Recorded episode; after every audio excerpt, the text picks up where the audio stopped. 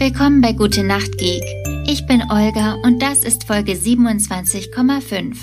Also, ich hatte ein paar Folgen vorproduziert. Zum Beispiel Hagrid und Amy Farrah Fowler, passend zum jeweiligen Geburtstag. Für Instagram sind die Audiogramme schon fertig und nummeriert. Und da dachte ich so, ach komm, 27,5, das ist doch ganz charmant und es passt zu Hufflepuff. Bei Ravenclaw hätte ich das natürlich niemals gemacht. Das nächste Mal benutze ich wieder ganze Zahlen, versprochen.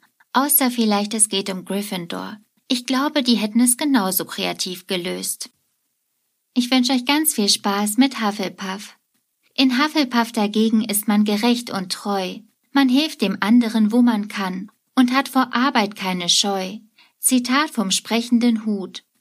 Hufflepuff ist eines der vier Häuser der Hogwarts-Schule für Hexerei und Zauberei und wurde von Helga Hufflepuff gegründet. Das Wappentier ist der Dachs und die Farben sind schwarz und gelb. Hufflepuff zeichnet sich besonders durch treue Freunde aus, aber auch Schüler, die willig sind zu lernen. Auch steht Gerechtigkeit bei ihnen hoch im Kurs. Obwohl Hufflepuff oft bei den anderen Häusern um sein Ansehen kämpfen muss, haben sie viele erfolgreiche und berühmte Hexen und Zauberer hervorgebracht. Hufflepuff ist das Haus mit den wenigsten dunklen Zauberern.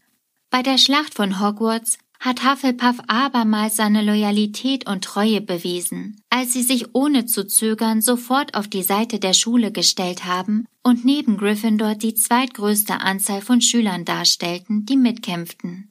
Ein bekannter Kapitän des Quidditch-Teams der Hufflepuffs war Cedric Diggory. Cedric nahm auch als Champion am Trimagischen Turnier teil.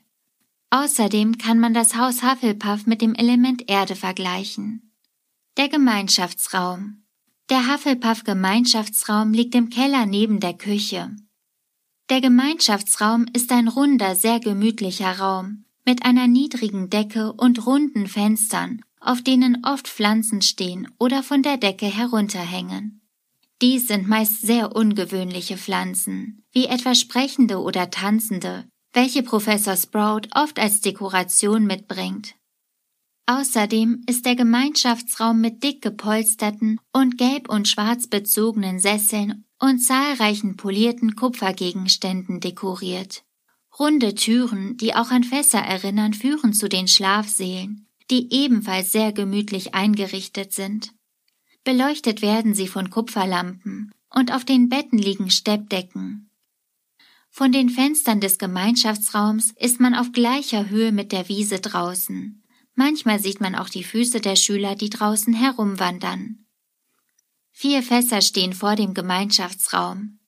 Die Fässer muss man in der richtigen Reihenfolge anhauen. Haut man die Fässer in der falschen Reihenfolge, wird man mit Essig bespritzt.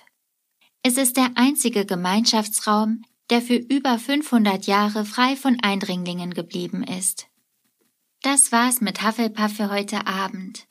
Ich hoffe, ihr seid schon am Schlafen und am Träumen. Ich freue mich aufs nächste Mal, wünsche euch eine gute Nacht und süße Träume.